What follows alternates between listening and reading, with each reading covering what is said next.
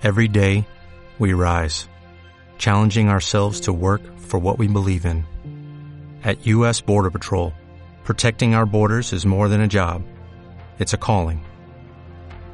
Agents answer the call, working together to keep our country and communities safe. If you're ready for a new mission, join U.S. Border Patrol and go beyond. Learn more at cbp.gov/careers. Hola,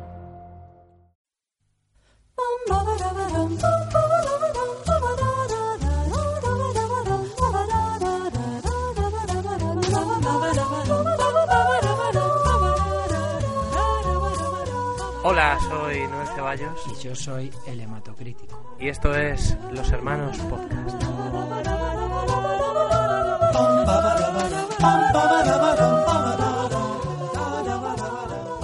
Hola Internet, eh, bienvenida a Anécdotas de Hematocrítico Central. Es el nuevo nombre del podcast. Cada día Hematocrítico nos trae una anécdota y a partir de ahí vamos a ver hasta dónde volamos. ¿Qué tienes hoy para nosotros? Eh, bueno, la verdad es que, que esta semana no, no he tenido mucho tiempo para disfrutar del mundo anécdota porque tuve una auditoría en el trabajo, las evaluaciones. Pero bueno, he tenido un poco de espacio porque he ido al cine por primera vez desde el verano pasado. No había ido al cine desde, desde agosto. Mira, esto es, esto es una anécdota en sí misma. ¿Se puede considerar anécdota esto? Bueno, y, y bueno, estuvo muy bien la peli. la peli. Es que además sabes que es una temporada magnífica ahora para, para ir al cine. Yo creo que pues la primavera es, es un mes eh, que está, son unos meses, abril y mayo, que están muy bien. Porque, Hombre, empieza con los... no, no, no, porque empieza Cannes. O sea, ya, ya es que lo tenemos a la vuelta de la esquina. Ajá. Claro, claro. Y si te gusta el cine, pues qué mejor momento para ser cinéfilo que, que Cannes. Es como, Ah, me gusta mucho el cine. Claro, claro, claro. El, el 13 de mayo empieza ya, creo que es este año.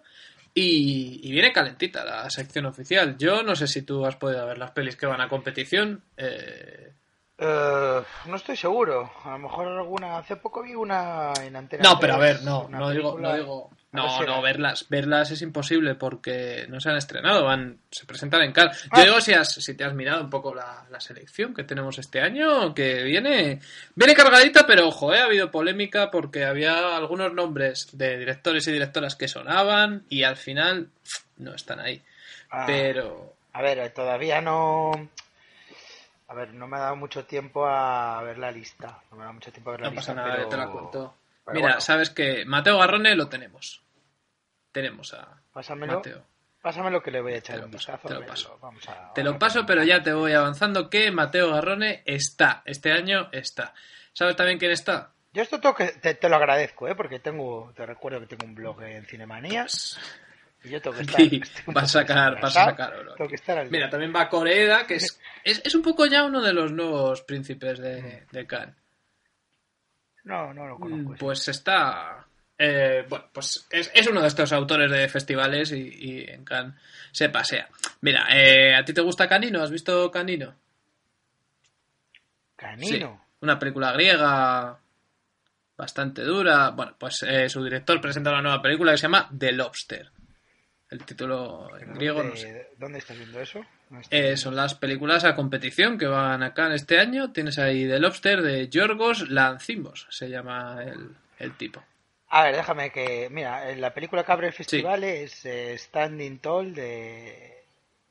de Em- Emmanuel Bercot. No. No has visto ninguna. Pero Sorrentino sí, habrás visto alguna de Pablo Sorrentino. ¿No has visto La Gran Belleza? Esa es nueva. Place. No. La Gran Belleza tiene un par de los años últimos ya. cinco años no. Cinco años. Pero de Gus Van Sant has visto alguna que presenta Sea of Trees. De, de, de Gus Van Sant sí, algunas sí que vi. ¿Sabes de qué va Sea of, Sea of Trees? Es, creo que sale... Me gustaba mucho la de, de Dragstore Cowboy, Mm. creo, ¿no? ¿Sabes, ¿Sabes qué es lo que me gusta de esa No. película? Que, que los junkies de la película llamaban a la droga droga. Dame un poco de droga. Decían, dame la droga, coge la droga. Igual el la droga. Esta creo que sale de James Franco. Yo creo que esta va a recuperar un poco ese, ese tono que te gustaba a ti. Es de... Mm. a dos tíos que quedan para suicidarse en un bosque de Japón que creo que es el, el bosque de los suicidios. No, no, de verdad va de eso. Ajá. Mira, eh, pero a ver, que la sección oficial pues es, es lo importante, pero ¿dónde está el caviar? Todos los... los... Mira, y, y Hou, Hou Xiang- Sí.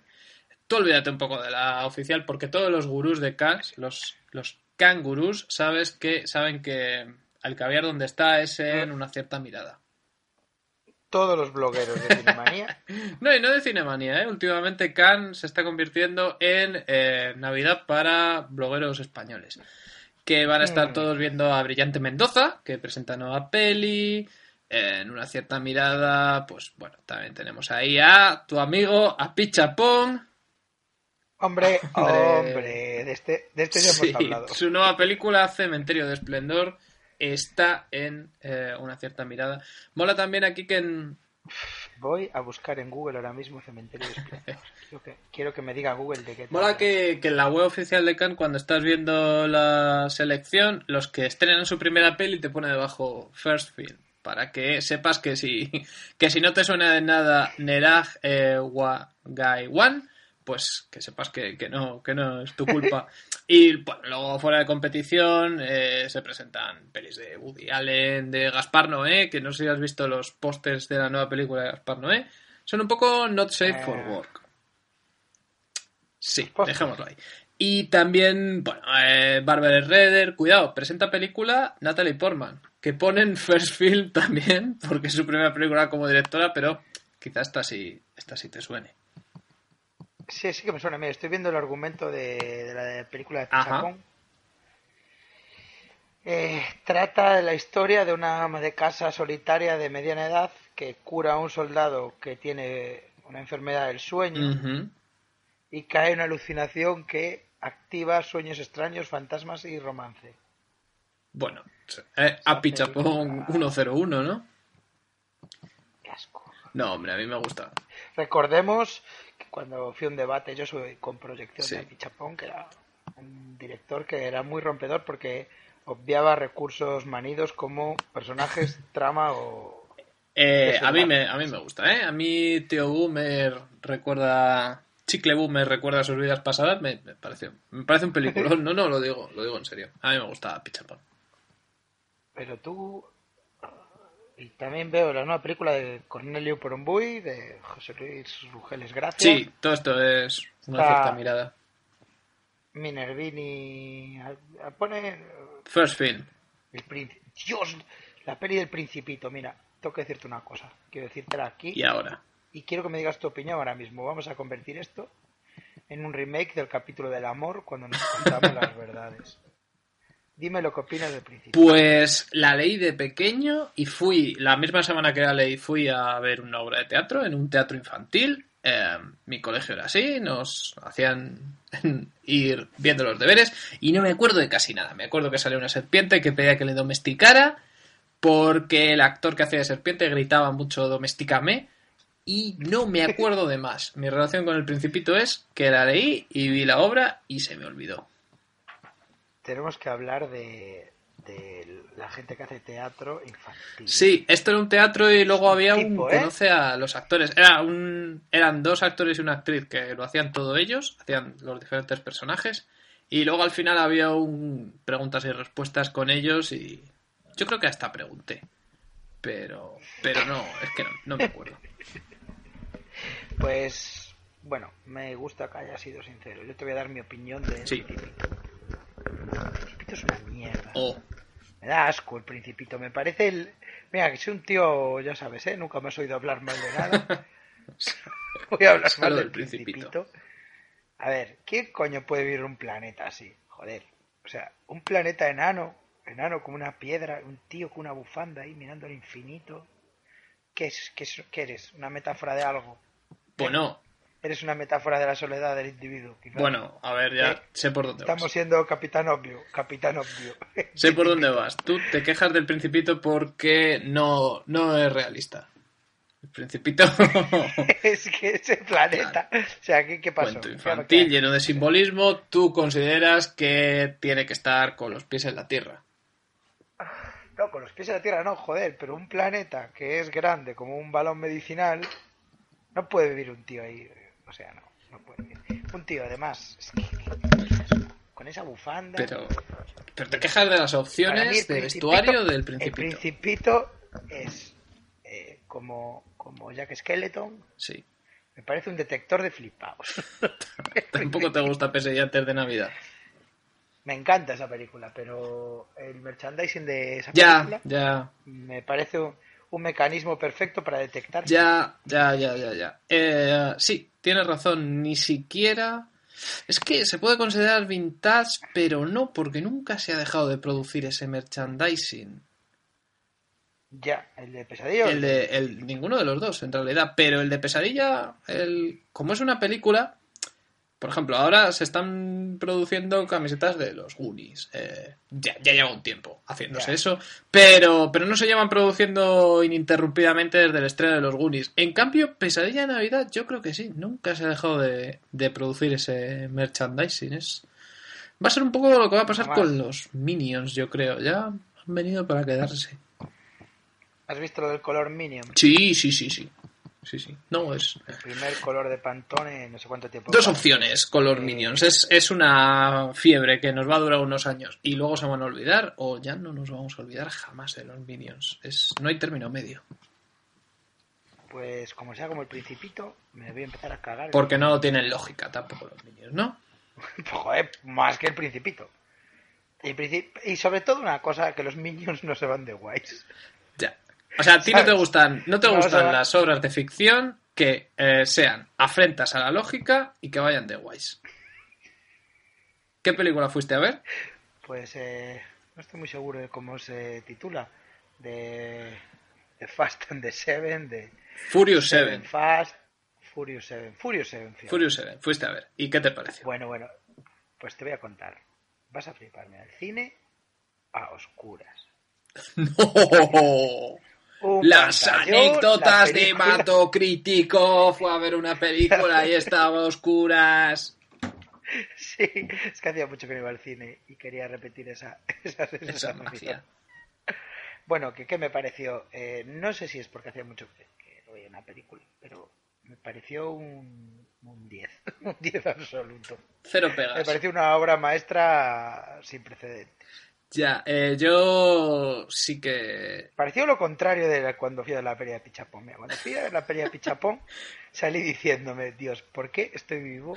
Pero. ¿Por qué todo? ¿Por qué? mm, A ver, Porque si llevaras cine- meses sin ver una película y sin ir al cine y te pusieran la película de Pichapón, tú pones la mano en el fuego que no te gustaría. O a lo mejor el síndrome de abstinencia es tan grande que, aun poniendo una peli de Pichapón, que a mí me gusta, pero entiendo que se puede hacer cuesta arriba, tú hubieras dicho, hostia, esto, esto es el cine. Mira, la película de Pichapón no me habría gustado. Eh, si llego a ¿Tú estar pones la mano en el fuego? Sí, si llego a estar tirado en una isla desierta y me vienen a rescatar con un helicóptero y a un extremo de la cuerda de la que me toca agarrar hay un iPad con la perilla pichapón y tengo que estar colgado dos horas. ¿Por, por qué no te suben al helicóptero? Esa película. ¿Por qué te llevan colgado dos horas viendo una película de Pichapón? ¿Qué, qué patrulla de rescate es esa?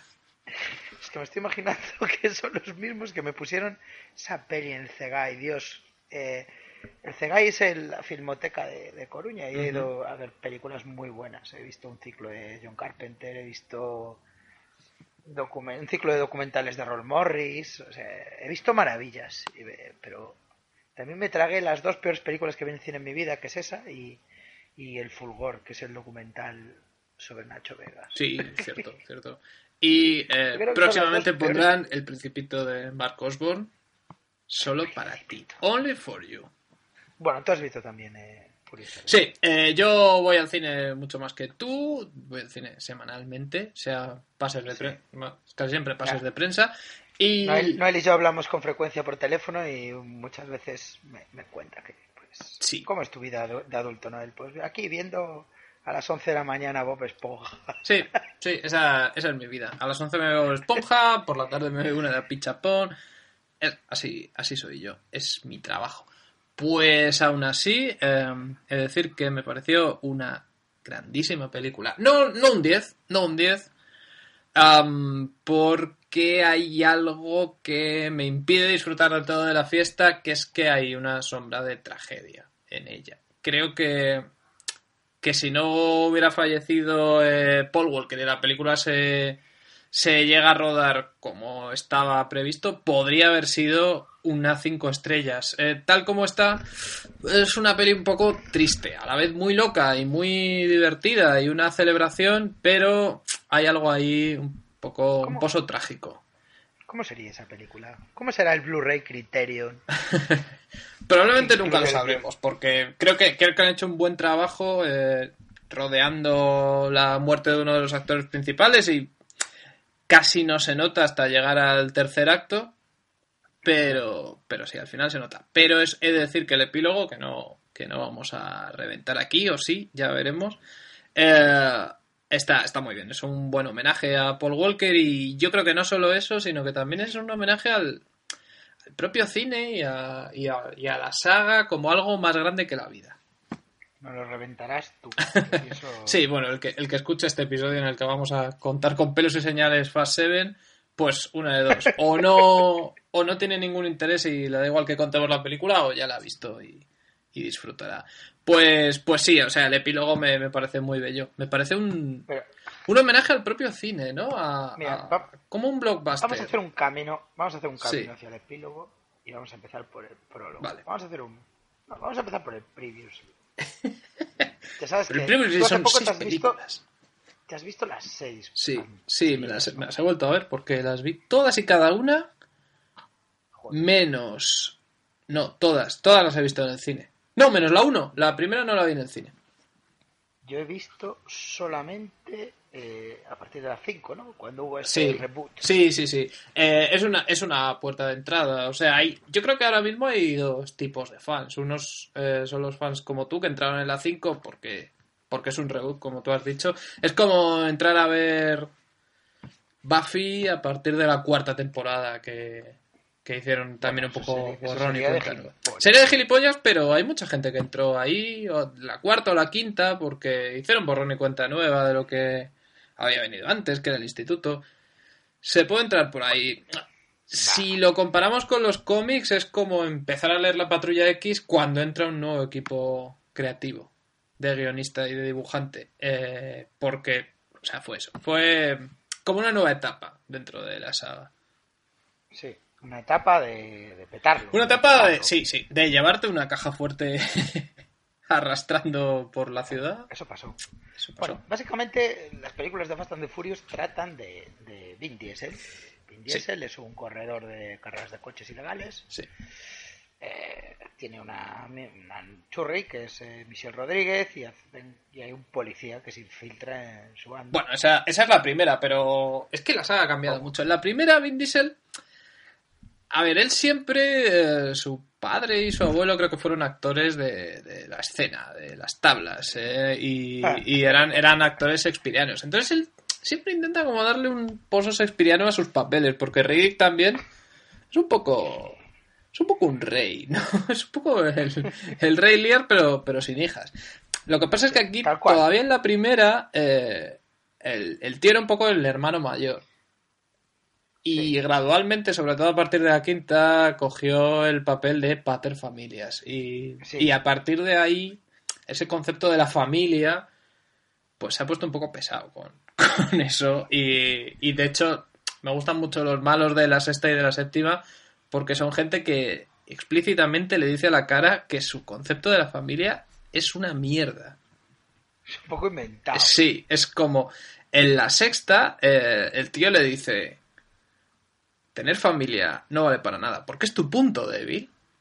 Y aquí, Jason Statham, que es el malo de esta película, le dice literalmente que es mejor tener amigos que tener familia. Y la cara de Vin Diesel ahí es de: Te.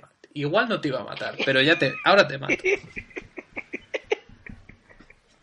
Te has atrevido a sugerir que es mejor tener... Él dice, yo tengo muchos amigos, pero... eh, Claro, en el pecado lleva la penitencia, porque la propia película al final deja claro que... Epa, eh, eh, no, no, pero eh, solo- solamente un teaser. Jason Statham no tenía razón. Los amigos te traicionan. la- Sobre todo si, si tus amigos son traficantes de armas. Pero la familia no te traiciona jamás. Sobre todo si tu familia es Tyrese Gibson. Bueno, claro, pues están haciendo estas carreras, pim pam pum, salto en el tiempo y de repente se, se ven implicados en, en conflictos con la policía, robos internacionales. Ahí en, en la 5 empecé yo, me enganché con el personaje de, de Rock. Sí, eh. sí, sí. Que no es, En no es este del de FBI, ¿no? Ni de la CIA. Es como... Policía de aduanas o algo así. Tiene, tiene un cargo, Policía tiene un cargo que yo estoy seguro que en la vida real son oficinistas grises. Los, Su cargo es los que desempeñan esa función son gente con corbata negra y camisas de manga corta, los bolis en el, en el bolsillo, gafas de pasta y aquí es The Rock. Aquí es de Rock. Eh, y bueno, empezó intentando cazar a Vin Diesel. Sí.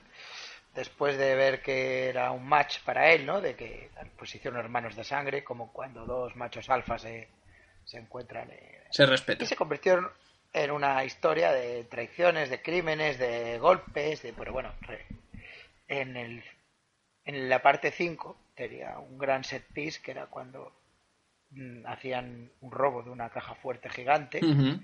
Sí. atada a un coche. En la, en la 6 había dos set pieces básicas que eran la escena de que luchaban contra un tanque Sí, y en la que intentaban que no un avión no despegara. sí. Por sus cojones, de Rock Por decía esto, esto no despega cojones. y no despegó. Y luego eh, terminó la película con el malo aparentemente muerto, nos vamos a llevar la primera sorpresa. y el hermano del muerto, Jason Statham, Sí, busca venganza. Person busca venganza, mata a uno de los protas Sí. y amenaza con capar a, a Toretto. Sí, ir, no, va a ir uno por uno matando a todos los miembros de la familia de Toreto porque él mató a su hermano. Es, cuidado, es un tío que dice que es mejor tener amigos, pero no le toques a su hermano, ¿eh? No le toques a su hermano. Descarado. La quinta era un poco. eh, la quinta era un poco Ocean's Eleven, porque era una película de Sí. atracos. La sexta es, eh, como se iban a, a Londres, pues le dieron un giro como de espionaje, James Bond. La séptima es una mezcla entre Los Vengadores, una película de superhéroes, y dibujos animados. Y Terminator. Y Terminator, sí. Terminator 1 y Terminator 2 y Terminator 3. Tres cosas que te gustan por separado y que te las comes aquí todas juntas y flipas. La primera escena de la película empieza con Jason. Statham. Está viendo a su hermano en un, en un hospital que resulta que no está muerto. O sea, No, pero hay, hay un momento de la peli que dicen que podría estar paralítico. Sí, sí, hay un momento que Jason Statham dice has dejado a mi hermano lisiado. no saben muy bien qué hacer con él. Bueno, eh, No. Jason Statham avisa de que hay que cuidar a su hermano, tratamiento especial, eh, trae el colacao siempre calentito, las mejores galletas. Se le que tiene que cuentos. traer. Y se marcha y vemos que para entrar a ver a su hermano ha destrozado un hospital. Sí. Ar- lo, lo ha arrasado. Lo único que deja intacto es la habitación de su hermano. El resto del hospital es una zona de guerra. Gente en llamas, SWATs retorcidos, coches destrozados. Para ir a... Pero ahí, mira, hay una cosa de la séptima que no hemos comentado y que para mí es fundamental, que es el director, que es, que es James Wan, que es eh, el director de Insidious y de Expediente Warren. Es un tío que venía del cine de ¿No es terror, el mismo que el de las otras? ya... No, no, el de los otros era Justin Lin, este ya Ah, lo ha dejado y ahora viene Star Trek, James ¿no? Wan. Sí, exactamente. Lo ha dejado por Star Trek y ahora viene James Wan, que es un tío que, que viene del cine de terror, pero que ya había dirigido una película de acción muy loca, una especie de pastiche de, de las pelis de venganza de Charles Bronson, que se llama Death Wish, con, con un Kevin Bacon muy, muy mal de la cabeza. Y que es, que es un tío que es, que es un esteta, y es. Pero es un esteta muy, muy loco, muy excéntrico. Y esta, esta secuencia de créditos, pues, pues está muy bien, ¿no? Es, es muy ingeniosa.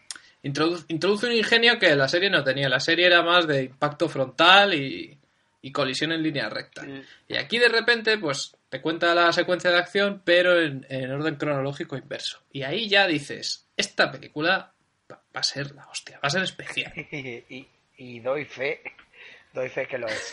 Que lo es. Bueno, corte a eh, Toreto. Toreto que como tú observaste la otra vez en el otro especial que hicimos sobre Fast and the Furious 6, que es Sí. un personaje al que constantemente están diciendo su nombre en pantalla. Sí, sí, eh, es que si te, si te apellidas Toreto, lo... Pero ¿qué pasa, Toretto? de Rock sobre todo, no puede hablar con él sin decir Toreto. Con una mezcla de eh, él es mi hermano y te respeto, pero al mismo tiempo él y, y The Rock siempre están, te dejan claro con sus interpretaciones que están a un segundo de darse una hostia y de darse un abrazo. No los- no- ni ellos lo De tienen claro. y, o de matarse. no lo tienen claro y eso les perturba, pero a la vez eh, es que no pueden estar mucho tiempo juntos por eso. Hay una tensión muy rara entre los Sí, dos. son como los dos reyes del planeta El Principito, ¿no? Eso querría ver yo, de Rock haciendo del Principito. Una secuela del Principito que está en su planeta, todo bien, con la bufanda, la vida es sencilla y llega de Rocky, de una hostia, destruye el Se lo planeta. mete por el culo. Bueno, el. eh, bueno, Toreto está ahí con su familia, su. Paul Walker, que recordemos que es su cuñado. Sí, sí, sí, es su cuñado Paul Walker. eh. En la primera, bueno, hubo, hubo tensión, hubo tensión por lo de la hermana, pero al final aceptó que era el mejor marido de su hermana y el mejor padre que ha visto en su vida. Es el segundo mejor padre que ha Pues visto, porque el mejor padre es el suyo, el señor El Toretto. señor Toretto, ¿viste? Eso, cuando hagan la precuela en los años 50, ¿verdad? Bueno, pues eh, inevitable, por cierto. Están tomándose una barbacoa en su super casa de la hostia y, y Jason Statham llama a Toreto y le dice, Toreto, ¿tú eres Toreto? Toreto. Sí, soy, soy Toreto, sí, ¿qué pasa? "Eh, te va- que te vas a cagar, eso es lo que pasa. Y explota la cara. La llamada es, eh, tú no me conoces, pero estás a punto. Y explota la casa, lo Pero tenía todo La perfecto. sexta termina, sí, tú no me conoces, pero estás a punto, pero no explota ninguna casa. Eso es un... Luego, bueno, se supone que... Es que vemos la llamada desde el punto de vista de, de Statham, al final de la sexta, y aquí la vemos desde el punto de vista de Toreto. Y lo que estaba pasando ahí es que estaba explotando la casa, ojo, la casa familiar, una casa que sale en todas las películas en las que sale Los Ángeles y que, y que sale Toreto, porque ni en la segunda, ni casi en la tercera, solamente sale en el epílogo. Y, y ese epílogo de la tercera es muy relevante porque ahora entramos en el terreno de la cronología chiflada de Fast and Furious. Sí, sí, sí. Eh, Eso es muy loco. no- no, muy loco. O sea, esto explícalo tú porque a mí me sangra el cerebro. Bueno, que te lo explique yo. Eh, a ver, la cronología es la siguiente. Primero está Fast and Furious 1 y 2. Y 3. ¿Sí? La 3 es la... No. No. Bien. No, uno y dos y saltamos a la Saltamos a la cuatro. 4, saltamos a la 5, saltamos Sí. a la 6 hasta el final. Exactamente. Luego ahí va la Luego 4 y luego va la... No. pues sí, Va la tres. la 3, eso, eso es. La 3 está Tres y eh, luego, dentro de la sexta entre el 98% y el 2 final. No, 99. O sea, la, te- la tercera parte transcurre entre el final de la sexta y los créditos. Y Sí. Yo al cuando- mismo tiempo aparece en el 7% de, de la siguiente.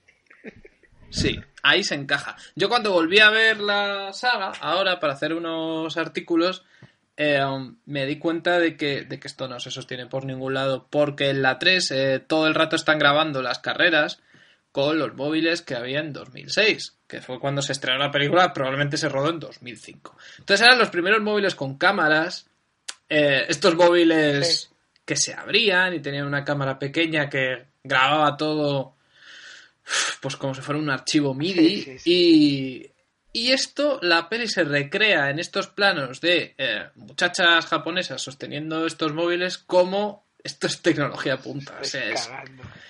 Es casi porno tecnológico de mira qué máquinas tienen en las manos que pueden grabar. Ojo que, que no están llamando, que es que están grabando la carrera. Eh, no solo eso, sino que Vin Diesel no envejece, Vin Diesel no ha envejecido. Desde 2001 sigue siendo. La cara sigue. Su cuerpo no, deja envejecer. Su cuerpo no le deja. Quizá hay una arruga casi imperceptible en algún lugar de la calva, pero es da igual, pero el actor protagonista de la tercera, que se llama Lucas Black, si mal no recuerdo, ha envejecido bastante. Bastante, sí. Eh, en la tercera interpretado a, a, a un estudiante de instituto que ya recuerdo que en todas las críticas decían que ya estaba mayor, era un poco de la escuela compañeros sin salir de clase, ya los 25 igual no los cumplía y estaba haciendo alumno de instituto, pues claro, ahora imagínate, eh, hay una secuencia de la séptima que sale este personaje y se supone que, que es al que transcurre unos segundos después de que acabe la tercera y ha envejecido en 5 minutos 7, 8 Pues años. le ha muerto un amigo. No, no bromes con eso. Bueno. Eh, sí, todo esto es que Jason Statham ha matado, ha matado a Han. sí. Jason Statham, nos hemos olvidado de comentar que se cuela en el despacho de The Rock. No, no, primero mata Y a Han un- y luego... No, no, no, no, no. Primero va al despacho de The Rock, extrae en un pendrive el nombre de todos los compañeros de The Rock. The Rock cometió un error De fatal, Vin Diesel, que es perdón. que tiene un archivo en su Sí. ordenador que es se llama miscolegas.docs. Sí, sí, sí, sí. Y el primero, no sé por qué, está Han. Por orden alfabético no puede ser. Porque estaría la D de. Yo creo que es porque lo Bueno, tiene archivado no sé si los como tiene organizados el por, chino. por Lo apellido. tiene como el chino, nombre sin nombre, ¿sabes?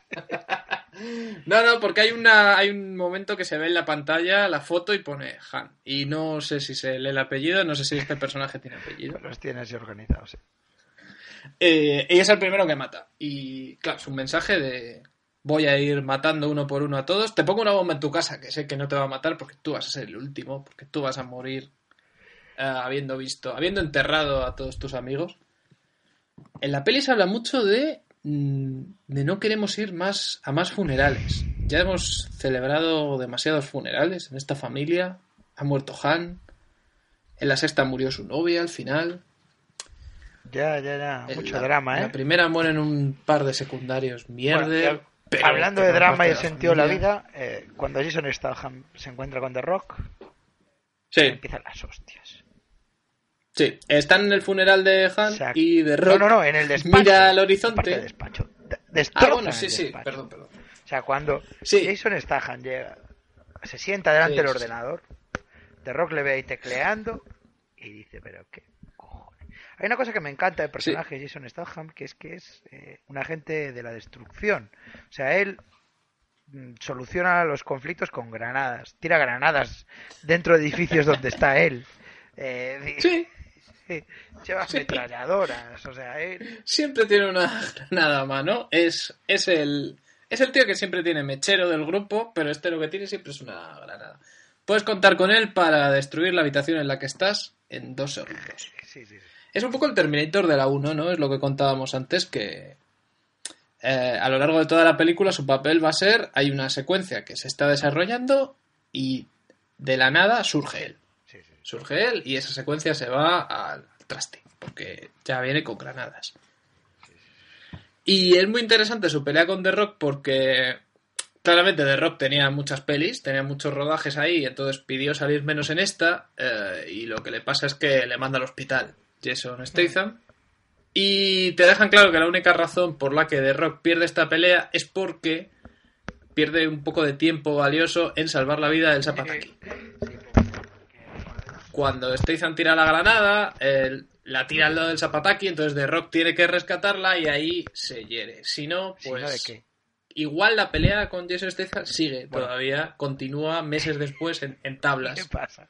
Que machacan un edificio, lo destrozan, eh, le rompen la mesa de Sí. cristal y le derrota, se escapa y, y ¿qué hemos conseguido? Que le Van, rompan sí, la van, como atravesando continentes, es como un, como un huracán, ¿no? Se avisa de que va a llegar la pelea de contra Rock Mothra. Statham. Claro, la pelea de Rock llega a Francia, entonces se tienen que evacuar y tal, pasan por allí, sigan avanzando por Europa, pero nunca acaba esa Y pelea. le rompen, A no ser que tenga que salvar al le rompen un brazo y punto. Bueno, Sí, le rompen, bueno, le rompen un brazo y lo llevan al ahora sí que los el funeral. funeral funeral. Vin Diesel mira al horizonte y ve un coche.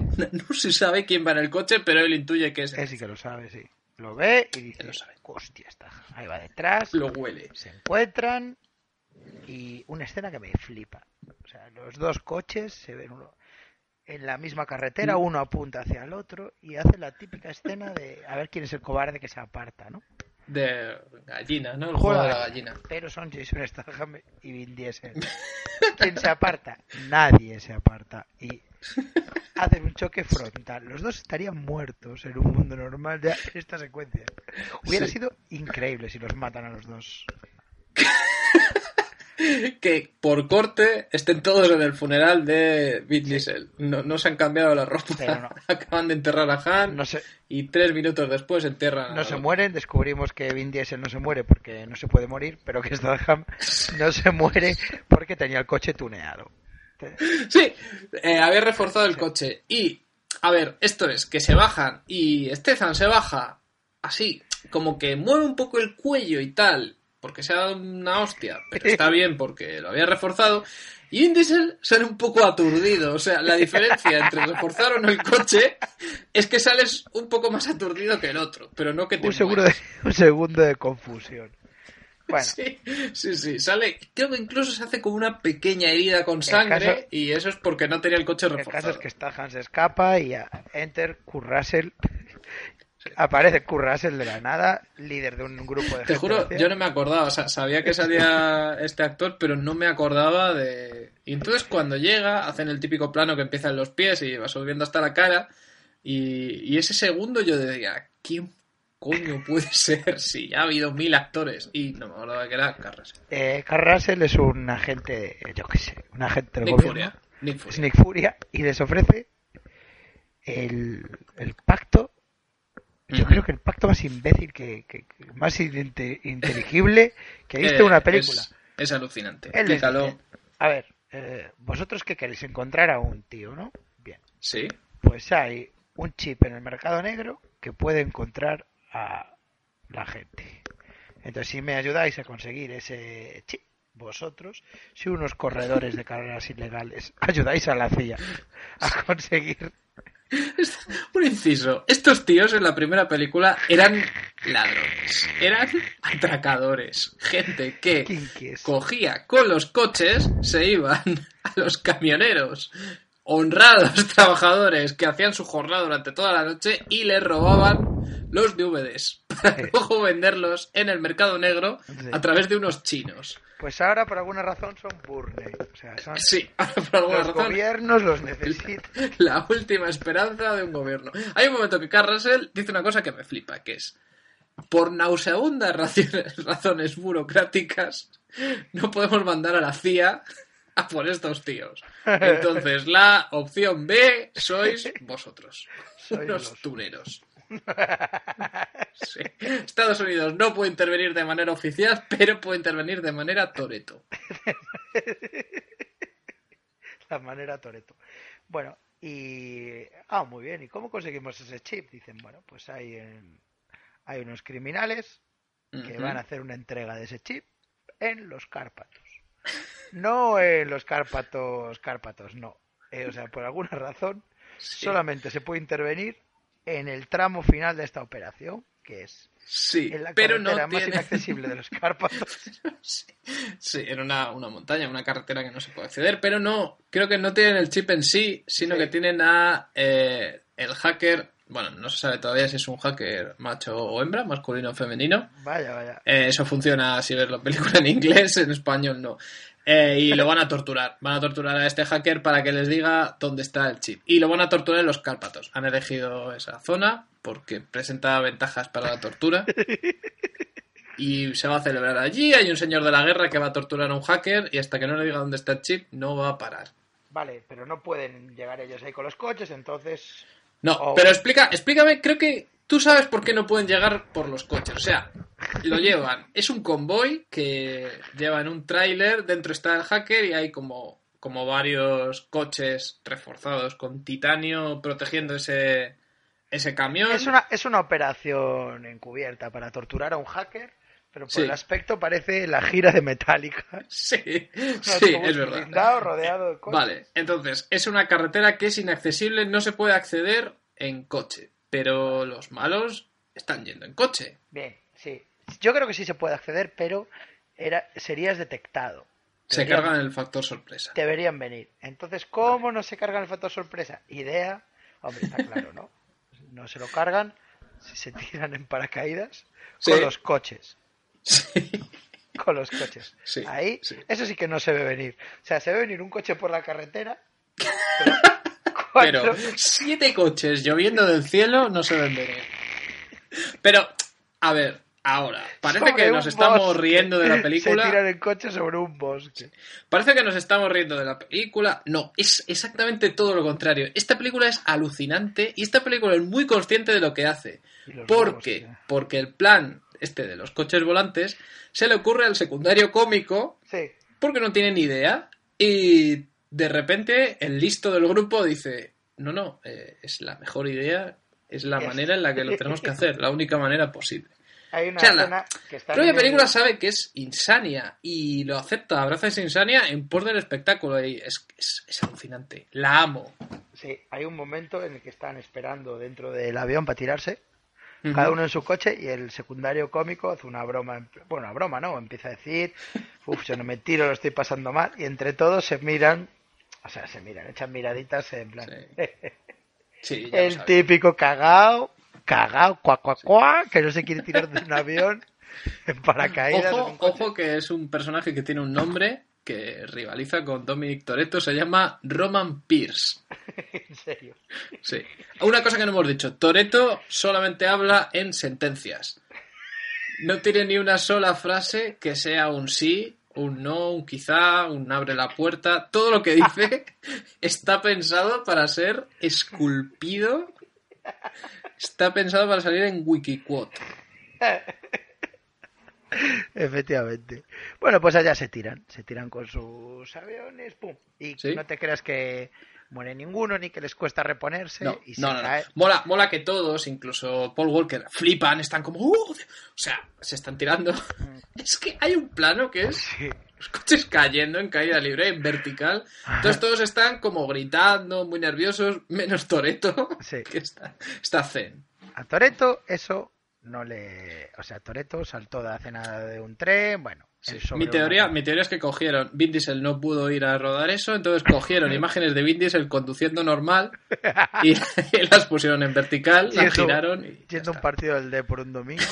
Sí, sí, sí. Ese es Toreto bajando, Bueno, cayendo en no te creas que es fácil conseguir a la hacker por varias circunstancias. Eh, es una hacker, está muy buena, por cierto. Eh, Sí. Parte de los gags a partir de ahora de la película se van a convertir en. van a En que está muy en- buena, sí. En que es una hacker, pero está buena. jajaja. Sí, Roman Pierce no entiende, no entiende esto porque él creía que los hackers eran todos nerds, con, con granos, que viven en sótanos de sus padres. Sí. Y esto es ¿Y una qué- fuente ¿Qué, de hilaridad. complicaciones tiene? Bueno, está en un autobús blindado en marcha, protegido Ajá. por sicarios armados, Entre varios, co- ellos, entre varios, ellos, claro, Tony varios coches alrededor. Uno de los sicarios armados es la estrella de las artes marciales, Tony Ha. Sí. Y En, ningún momento se dice su nombre. Yo creo que es, que es Tony Ha. Tony Ha, pues Yo creo que el, el señor de la guerra este que, que interpreta un actor que tiene un nombre muy difícil de pronunciar, Diminute Johnson o algo así, Sí. eh, pues, pues puede que tuviera pasta suficiente para comprarse a Tony Ha. Y como después de un back no, no hace mucho, pues... Igual es como Denis Rodman, que, que si le paga mucho Kim Jong-il, pues va. Después Don Back hizo Back 2 y 3 y punto. Sí. Y ahora pues trabaja para señores de la guerra escoltando hackers. Yo creo que nunca, un inciso, hubo peores secuelas de una maravilla que un Back 2 y 3. Qué asco. Pero es que, atención, y esto es verdad, eh, a Tony Ha se le fue la cabeza mucho. sí, sí, sí. Se le subió y el rodaje de On Back un día 2 bien. el rodaje de On Back 2 fue una locura. Eh, se fue del rodaje y apareció después de una semana y todo el mundo se había ido porque lo daban por perdido y él se enfadó mucho porque se habían, habían abandonado el puesto de trabajo, que era exactamente lo que había hecho él. bueno, eh, Tony Ha es una superestrella del Muay Thai, que es un arte marcial que consiste en que te parten la cara con los codos y con las rodillas. Sí, Bueno, eh, y entonces es difícil, es difícil. Y si a esto le añades que por alguna razón esta carretera inaccesible ha accedido Jason Statham, sí, sí, sí. Pero otra vez hay que repetir esto porque es muy importante para entender su personaje. Él viene cuando la escena ya está Sí. muy rodada. O sea, Sí. ya ha habido muchas explosiones, ya ha habido muchos muertos, Paul Walker ya se está peleando con Tony Ha, tú crees que ya está todo y de repente llega Jason Statham. Llega Statham y eh, la lía parda y entonces cuesta mucho, cuesta mucho. Sí. Y llega un momento que se produce la siguiente situación. Todos los coches invalidados han chocado y han, se han caído por barrancos, solamente queda Toreto con la hacker. a la- Ujú. Sí, eh, Paul Walker tira a la hacker de- del autobús de Metallica Sí, directamente al coche de Toreto, Sí. la sube eh, y le dice ponte el casco. Bueno, Toreto no la tira. A ver, vamos a ver. eh, Se estaban cayendo por un barranco y, y la lanza. Sí, Eh, no, eh, no, eso es después. eso es después. No, no, la lanza Superderrape, simplemente. superderrape. Toreto saca el brazo por. Eh, Toreto todo el rato volver a que- ver esta peli ahora mismo. Sí. Hay que recordar que Toreto lleva su uniforme para, para esto que es camiseta de tirantes negra, colgante y, y pantalones vaqueros. O sea, van, van todos como muy un look muy casual. Eh, el look de casarse de Toreto es increíble. Es camiseta de tirantes blanca y pantalones blancos. Pero no, no adelantemos acontecimientos. La tira, Toreto saca el brazo por, por la ventana, la coge, la sienta en el asiento del copiloto y le dice que se ponga el casco. Y es tú que acorralan a Toreto contra un barranco. Sí. Lo rodean, él está pues de espaldas a un barranco con el coche. Un barranco, vamos, un precipicio infernal Es, en los es un precipicio increíble, sí. Y delante un semicírculo con coches con ametralladoras y llegas a la conclusión de que es el fin de Toreto. Sí. A todo esto, Jason Statham ha conseguido llegar también a la zona, está como en un como en un punto elevado y tiene en la mirilla de su francotirador a Toreto. Sí. Es, es una situación imposible. Eh, Carrasel lo está viendo todo por satélite y alguien, no sé si el propio, no, no es el propio Carrasel, pero alguien de su equipo dice, es imposible, este es el fin de Toreto y Carrasel dice, no, es, es el espectador en ese momento. Carrasel dice, reconozco que esto es jodido, pero, pero yo he contratado aquí a Toreto y va a salir. Vamos a ver qué pasa con Toreto himself. Sí, la única manera de salir de una situación imposible en Furious 7, ¿cuál es? Hacer lo imposible. ¿Qué es? es lo imposible tirarte Tirarse. por un barranco. Sí. O sea, cinco minutos antes, o, o diez minutos antes, se había hecho un choque frontal contra Jason Statham a máxima velocidad. Y ahora Sí. se estaba tirando en marcha atrás por un barranco en los Cárpatos. Sí, ahora entendemos por qué la hacker se tuvo que poner el casco. O sea, Eh, en ¿Qué el pasa? En Que- llamas, eh, Sí. Vin Diesel diría, tranquilo, no, no hay fallo. Se tiraría del piso 24 Sí, y caería al suelo y, y yo qué sé, estaría en plan, joder. rasguños, rasguños leves. Eh, bueno, la película justifica esto porque Vin Diesel le pidió a su genio del equipo, que es que lo hace Ludacris, eh, que, le, que le construya un coche que es un poco un monstruo de Frankenstein. Sí, Porque, a ver, es- él es muy de coches americanos, motor, coches que llaman músculo americano de motor y tal, pero sabe que para esta misión, pues igual necesita otra cosa, entonces es una mezcla entre, entre un Dodge Charger de toda la vida Ajá. y un coche de asalto, un 4x4. ¿Para qué lo necesitaba? Porque él ya, él ya intuía que se iba a acabar tirando, si va a los Cárpatos se va a acabar él tirando lo por un sabía. Él precipicio. decía, esto es lo típico Sí, sí, sí, sí. que había que acabar los Cárpatos tirado. Claro, es lo típico que sabes que si te vas un fin de semana por ahí, llévate algo para la resaca porque sabes que al final vas a acabar bebiendo. Pues Vin Diesel sabe que si va a los Cárpatos se acaba tirando por un precipicio. Y, y bueno, si y construyó se tiran por un coche. precipicio, tú también te tiras. sí, construyó un coche solo para, para sobrevivir a esa caída. El coche acaba destrozado, pero él y la hacker salen y pues sí, les Quiero insistir en el hecho de que están buscando un chip Sí. para localizar a un tío que aparece en todas partes y lo tienen muchas veces al lado. Sí, quieren localizar a un tío que está en el punto más inaccesible de los Cárpatos y, y allí, y allí está él también con ellos. Pero, pero a ver, lo que necesitan es localizarlo en, en su casa, o sea, pillarlo desprevenido. Porque él a los Cárpatos se, se viene con un coche preparado para impactos, así reforzado como el que tenía cuando se chocó con Toreto, se viene con, con armamento pesado. ¿Quieren pillarlo? Pues eso, cenando un día. Sí. Y para eso necesitan esto que se llama el ojo de Dios, ¿eh? Sí. La peli como que muchas veces eh, te dice, mira, puedo, puedo hacer aquí un comentario político sobre por qué el ejército americano necesita recurrir a gente de clase obrera, puedo hacer un comentario religioso, pero ¿sabes qué? ¿Qué paso? Eso es lo que te dice la peli cada dos por tres.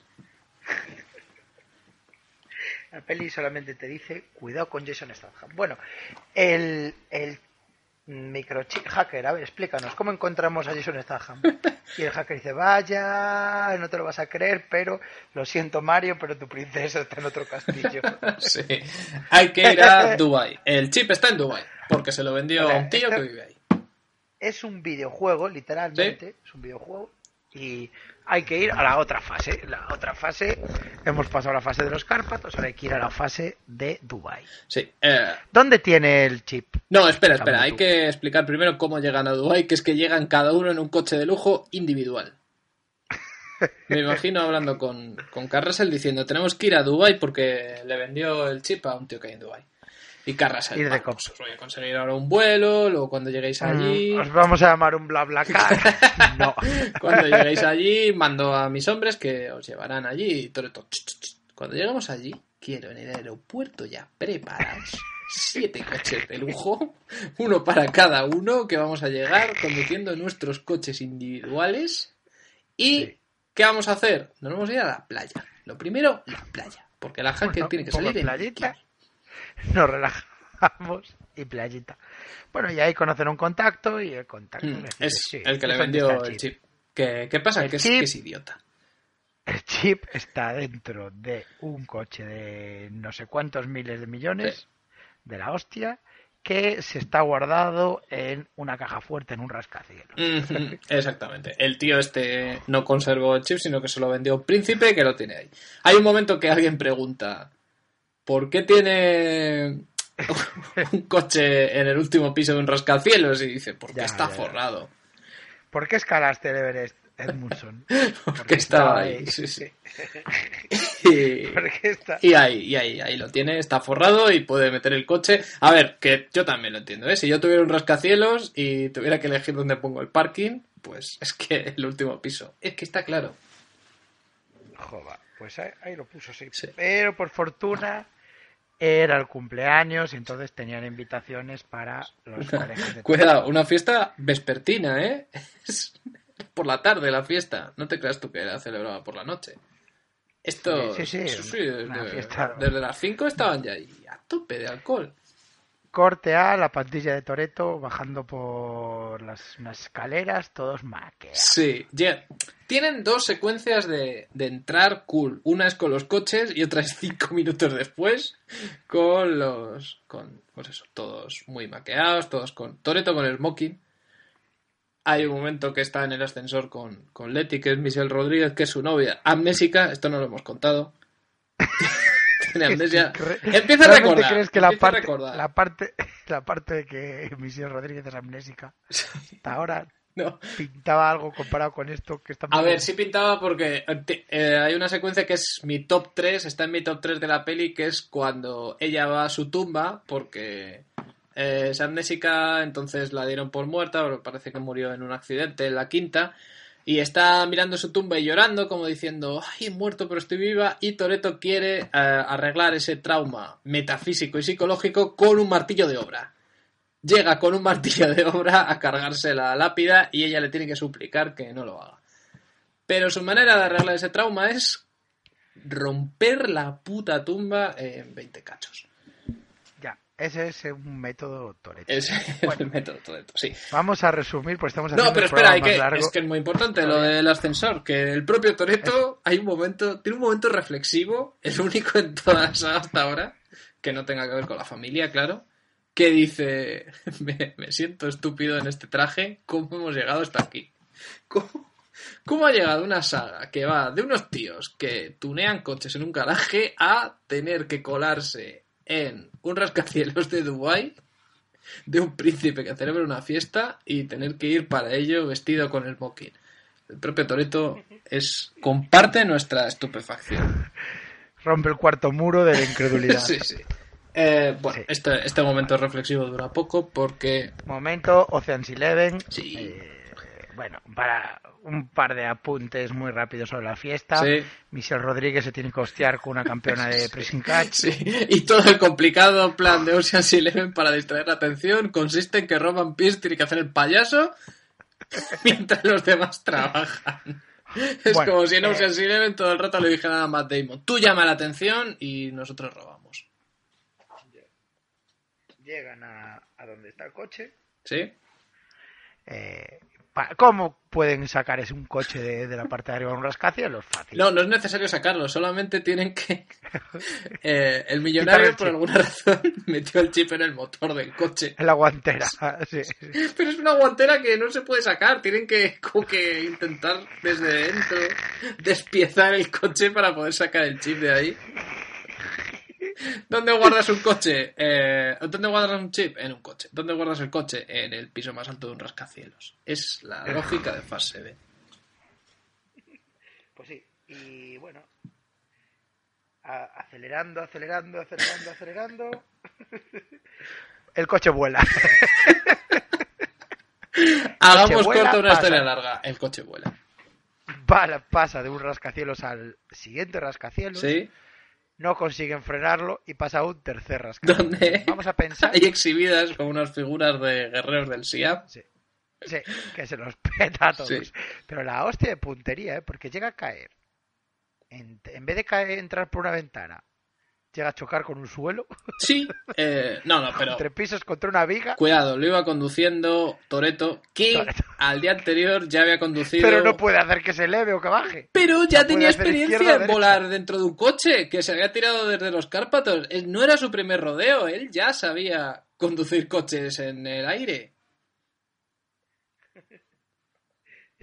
Pero hacia abajo, hacia abajo, no, no, no vola. Pero aquí, si te fijas, va hacia abajo también. O sea, cae del primer piso, luego el, el segundo rascacielos es como el penúltimo piso y luego el siguiente el antepenúltimo.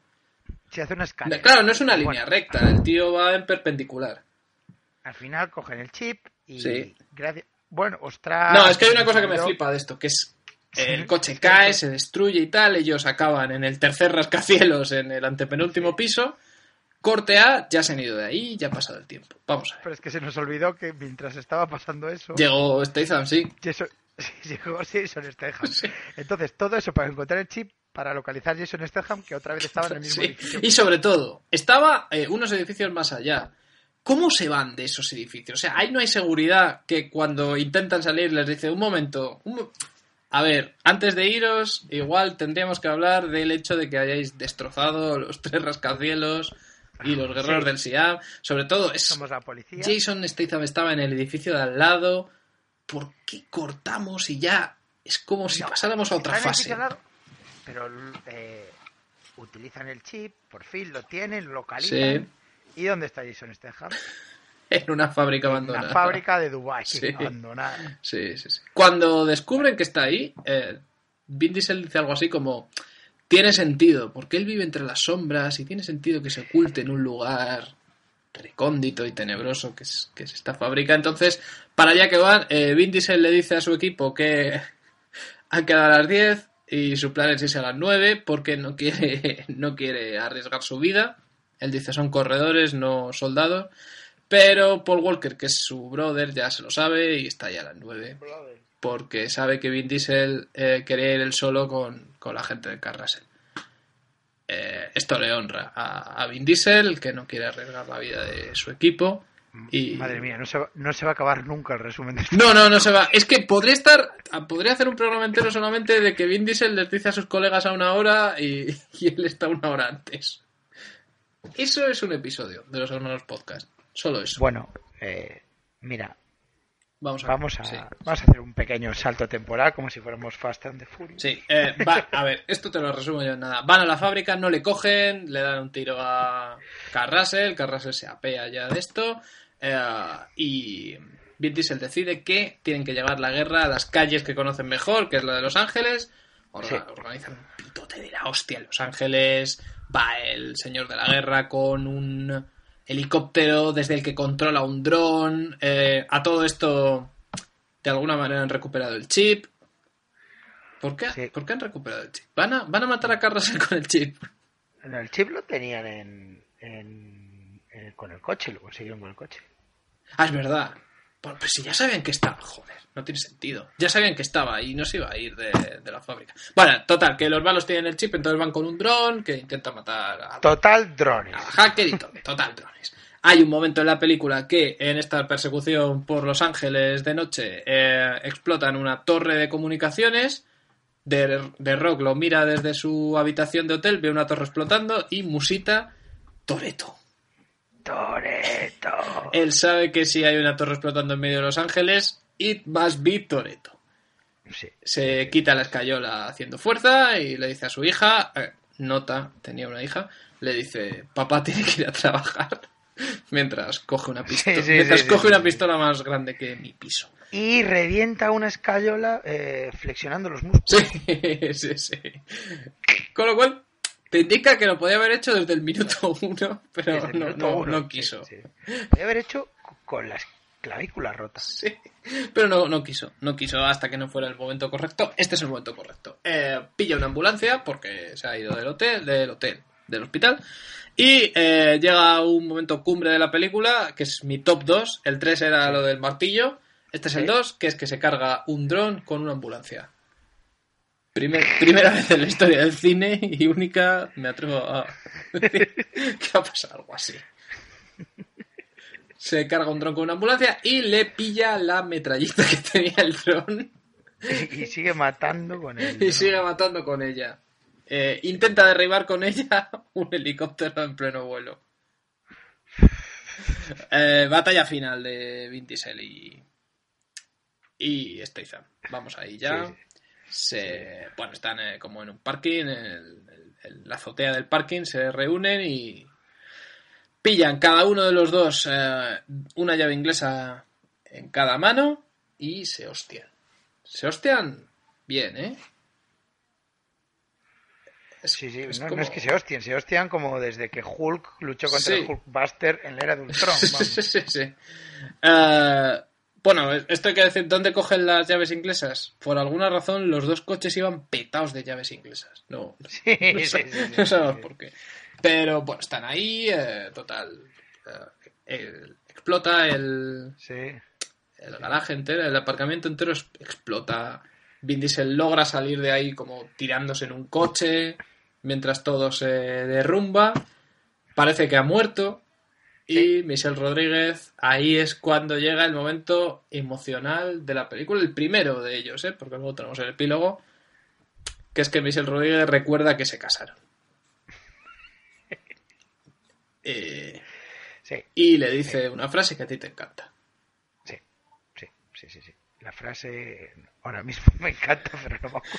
La frase es, cuando nos casamos, prometió Michelle Rodríguez es, que si tú es. morías, yo moriría contigo. Sí, eso, eso fue nuestros votos nupciales en aquella iglesia clandestina. Dijimos, juro que si tú te mueres, yo me muero. Y entonces le dice, "Di- dije que si tú te morías, yo me moría y no estoy lista para morir. No tiene, ¿Qué iba a hacer? Se no iba a inmolar, más ¿eh? puto remedio que suicidarse. Porque eran los votos. Y en ese momento descubres que The Rock, The Rock, Vin Diesel estaba fingiendo su muerte porque quería que ella recordara ese momento. Sí, sí, sí, Dice, todavía con los ojos cerrados y aparentemente muerto, dice, ya era hora. Era mi truqui. Era Todo- el- Fue como The Game, toda la película fue. Hemos arrasado medio Los Ángeles Sí. solamente para que tú te acordaras de que te casaste conmigo, íbamos los dos de blanco, yo con una camiseta de tirantes y uno de esos pantalones que tienen mogollón de bolsillos, Sí, sí, sí, elegí casarme así, mi opción, tú la respetaste y dijiste que morirías conmigo. Total, corte al Epílogo. fin de la fin, epílogo. epílogo. Doble epílogo. la Hay un epílogo de Statham también. Un epílogo de Stehan que lo cierran en la cárcel de Magneto Sí. y de y de Voldemort. Sí, sí.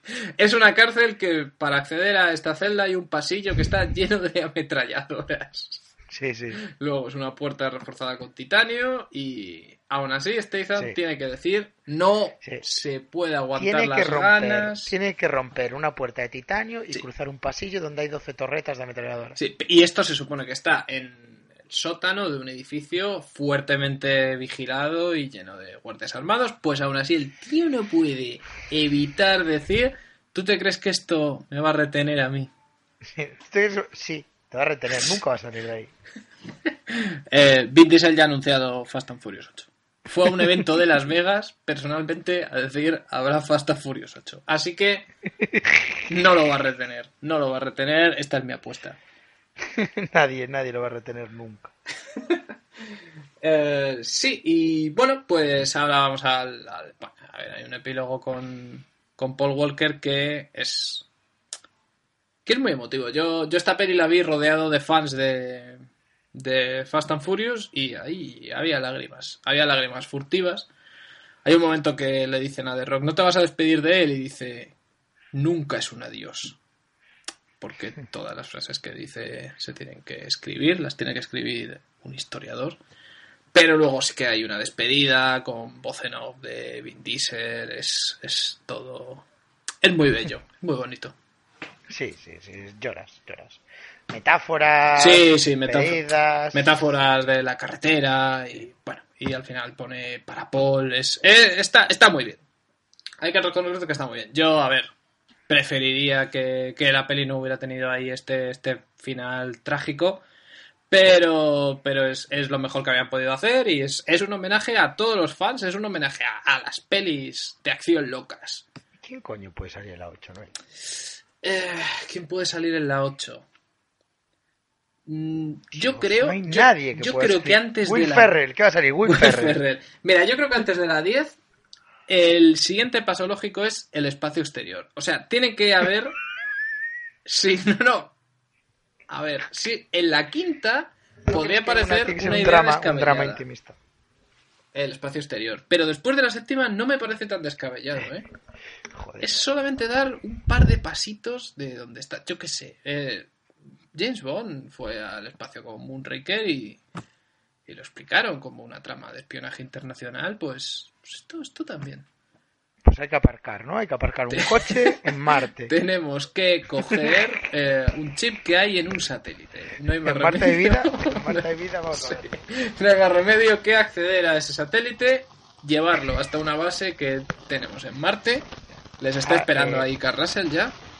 Statham se ha escapado y ha conseguido craquear el chip y el chip ya no lo localiza. Hace falta un segundo chip está en Alpha Centauri. Mira, te digo quién no va a salir, porque ya lo han intentado en otras sagas y eh, no funciona. Bruce Willis. Bruce Willis lo intentaron meter en, en G-Joe 2 como, mira, vamos a subir las apuestas, tenemos a Bruce Willis y el tío no... Todo el rato en su interpretación, en sus ojos, puedes leer que está pensando en su siguiente partido de baloncesto, para el que ya tiene entradas, va a llevar a Stone Catcher y va a llevar a su hija no. Creo que en todas las secuencias que tiene la segunda de G-Joe está apoyado en la pared. No consiguieron que se interesara nada. Entonces, Bruce Willis, eh, no, pues no. Es el tío. El tío no es precisamente eh, el alegre de la huerta y, y cuando está haciendo un trabajo alimenticio se le nota. Schwarzenegger es otra cosa. Yo, hombre, Si a Schwarzenegger le interesa un papel, da el 100%. Ya lo hemos visto en Los Mercenarios. yo creo que Will Ferrell es la solución. ¿eh? Will Ferrell es la solución. Te voy a decir otra. Te voy a decir otra solución que estaría también muy bien. Jimmy Fallon. Su, su retorno a la actuación. Es más, que interprete a Jimmy Fallon y que sea que Statham lo secuestra. Sí. Y Castejan lo secuestra Tony Ha. Hemos hablado muy poco de Tony Ha. Sí. Tony Ha es lo mejor. Tony Jaa muere en esta película, pero Más o menos. Sí, más o menos. Además, es un Tony Hawk que está. Está raro, ¿no? Porque tiene, tiene como barba y pelo corto. Nunca lo hemos visto así. Tony Hawk puede volver con. Imagínate, el pelo teñido de rubio y sin barba y nadie sabe qué es. Nadie sabe qué es Tony Hawk. Bueno, eh, esto ha sido los hermanos podcast especial. Te voy a decir. Especial Can 2015. Te voy a decir otro, ya para terminar. Cristiano Ronaldo. Yo ahí, yo ahí lo dejo. Pero Cristiano Ronaldo le quitó de rock la novia, ¿no? Precisamente por eso, precisamente por eso. Eh, imagínate. A ver, hay un cierto placer en las pelis de Fast and Furious que está en, en darle al fan exactamente lo que quiere. Y, Sí. y hay muchos fans de, de estas películas que son fans del fútbol y son perfectamente conscientes de que esos universos se han cruzado con Cristiano Ronaldo y con The Rock. Eh, entonces, imagínate que ya los dos lo han superado, pero tienen ahí, pueden, pueden jugarlo, pueden jugarlo para que haya risas de... Yo te conozco, no, no sé de qué me hablas. No, hay que jugar un partido de fútbol. Sí. Sí, sí, sí, sí, sí. Mira, que la novena la dirija a Pichapón. Ya hay que, ya hay que jugar, llegado a ese punto de- Esa es la del padre de Toretti. sí, sí, el, el prólogo, el, el, el pre-make lo hace a Sí. Pichapón. No, pero ya ha llegado un punto de la saga que la rueda a Pichapón y si- sigue arrasando en taquilla, ¿eh? Sí, sí, sí, sí, sí, sí, sí. Bueno, pues, Pues- eso ha sido el especial Can de los hermanos podcast. Sí. Esta semana recomendamos ver eh, Fast and the Furious. Sí, yo la saga entera. Todas. Va, la cuarta no. Yo también, a ver si yo también la veo. Mira, os voy a resumir la cuarta, que tenemos tiempo. La cuarta muere Michelle Rodríguez, pero en realidad no muere. Ya está, es lo único que necesitáis saber de la cuarta. Joder, y si el chino no está muerto, ¿qué? Parece que muere Michelle Rodríguez, punto. El chino sale al principio de la cuarta. Ya. Yo no sé si está muerto, ¿eh? Yo creo que es posible que sí. Fast and Furious 8, dos puntos. El chino no estaba muerto. Es el título oficial. Ese es el título, ¿no? Bueno, pues estamos en Twitter, arroba hematocrítico, no- arroba Noel Burgundi, nuestra editora, arroba cafeinómana con K. Eh, y, y os queremos y, y haremos más episodios. Eh, ya veréis que sí. Eh, este programa saldrá la semana que Va, no, no, no, te pilles los dedos, ¿eh? Saldrá cuando salga. saldrá cuando salga. Saldrá cuando Bueno, esté. El 9 estaremos o hemos estado en el Low Festival. No, sí. Eh, sí, sí, va a salir la semana del 4. Sí, sa- sale antes del día 9 de mayo, que es, que es cuando estaremos en el primera Así que persona de nos vemos en Barcelona, en primera persona. Venid a vernos. Un abrazo. Pues internet. Top. ¿Qué sería de mí sin vosotros?